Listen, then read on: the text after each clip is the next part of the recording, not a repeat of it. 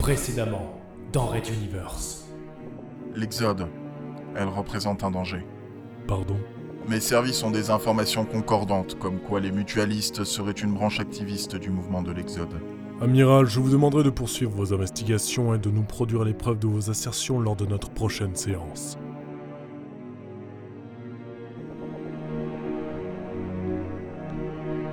Raid Universe, chapitre 17. Circus.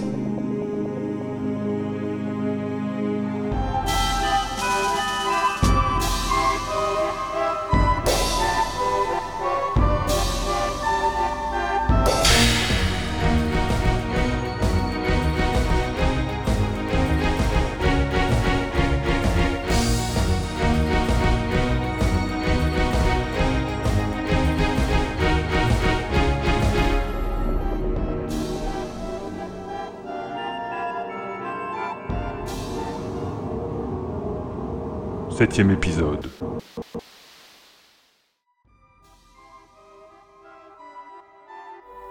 Intérieur du positron. Le spectacle délirant d'acrobates et d'animaux de cirque tenus d'une poigne de fer par un monsieur loyal hystérique battait son plein.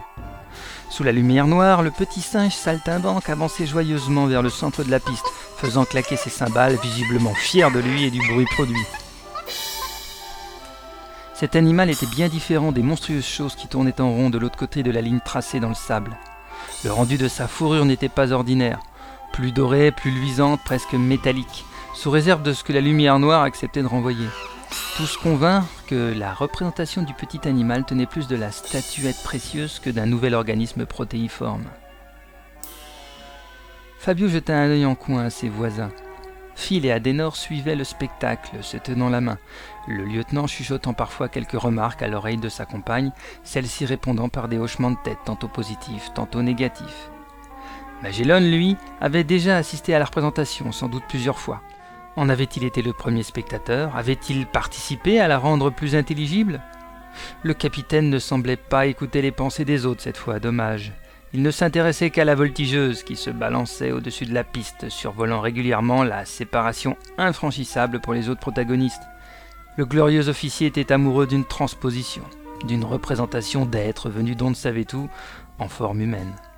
Certes bien en chair, la gracieuse acrobate possédait de généreux et plaisants atouts, mais tout de même, Fabio se demandait à quel point tout ceci était calculé et prévu à l'avance par les petites bestioles qu'il croyait connaître depuis si longtemps. Mais ça fonctionne Loyal est complètement obnubilé. La phrase de Phil fit revenir Fabio au spectacle. Effectivement, le singe statue d'or jouait des cymbales et enchaînait acrobatie sur virevolte, s'accaparant toute l'attention du maître des lieux. Mieux, le bonhomme rondouillard laissait traîner au sol son balai et son micro se balançait au gré des mouvements de son bras pendouillant, comme hypnotisé. Oh, oh, oh, oh ça marche à tous les coups, ça Et qu'est-ce qui marche à tous les coups, capitaine? Bah, euh, le, le, le spectacle, quoi. Je vois. Conclut posément Fabio. Donc déjà, on avait la confirmation de la répétition de ce spectacle. Quant à l'hypnose de Monsieur Loyal, on devinait la suite. La belle nymphe s'étirait tout en souplesse, offrant de nouvelles prises pour les animaux, tout en gonflant sa poitrine déjà opulente à la grande joie de Magellan. Déjà le tigre rouge était passé de l'autre côté, et l'éléphant melotte se préparait à profiter du survol suivant de la voltigeuse. De l'autre côté de la ligne, les deux frères se chamaillaient, tentant tour à tour de caresser la fourrure du félin, de se repousser, d'embrasser l'animal, etc. D'ailleurs, celui-ci se laissait faire. Fier, il demeurait stoïque, observant autour de lui, assis, alors que les deux autres en arrivaient aux mains. L'arrivée de l'éléphant melotte ne fit qu'empirer les choses. Apparemment, toucher ou caresser un des animaux donnait de la vitesse aux acrobates, de la force également. Oui, leur chamaillerie tournait au pugilat. Ils ne se repoussaient plus, ils se donnaient de violents coups, rapides et puissants, dont on pouvait entendre certains des impacts jusque dans les gradins. Oui, Adenor, certains coups dépassent le mur du son. Cette fois, la lutte prend de très dangereuses proportions. Il n'y en aura pas. Ils semblent tous deux de force égale. À peine avait-il prononcé ces mots qu'un des frères fut projeté dans les airs, s'effondrant à quelques pas, deux rangées plus bas que les quatre spectateurs. L'autre, au lieu de se précipiter pour profiter de son avantage, se frotta de tout son long contre l'éléphant melotte, puis contre le tigre rouge, allant jusqu'à réussir à rapprocher les deux mammifères de sa personne. Là, c'est la fin. Nous avons notre vainqueur. Commenta-t-il dépité. L'un des protagonistes avait donc pu obtenir toute la force nécessaire pour l'emporter à coup sûr sur l'autre. Pendant ce temps, du côté de Monsieur Loyal et du petit singe, les choses devenaient moins évidentes. L'animal bougeait peu, ses cymbales ne retentissaient plus, on le sentait épuisé. Si Loyal était encore hypnotisé, cela n'allait plus durer très longtemps. Le frère au pied des gradins se releva enfin et, inspirant un grand coup, se dirigea vers son ennemi en une dernière attaque, pour l'honneur.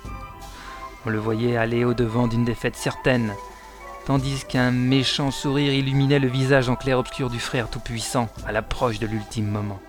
Mais il va se faire complètement écraser cria Phil tout au spectacle. Un immense rire retentit alors de Magellan, très fier de son intervention. Ah, mon pauvre vieux, attendez, vous allez voir. Là, Oui, Phil, combien tu parais que rien n'est encore joué? En fait, nous connaissons déjà tous la suite, n'est-ce pas? Mhm. Exactement, Zoé, c'est parfaitement ça. Allons, Phil, ne reconnais-tu donc pas l'histoire racontée, avec beaucoup d'imagination et d'images, devant nous?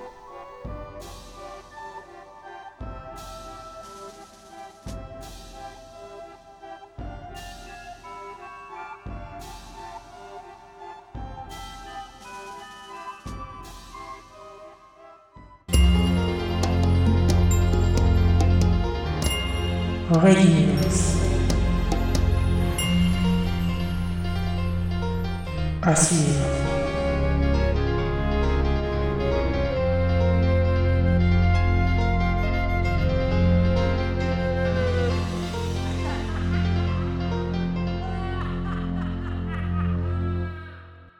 Retrouvez les musiques originales, les chapitres complets et les livres numériques de la saga sur reduniverse.fr.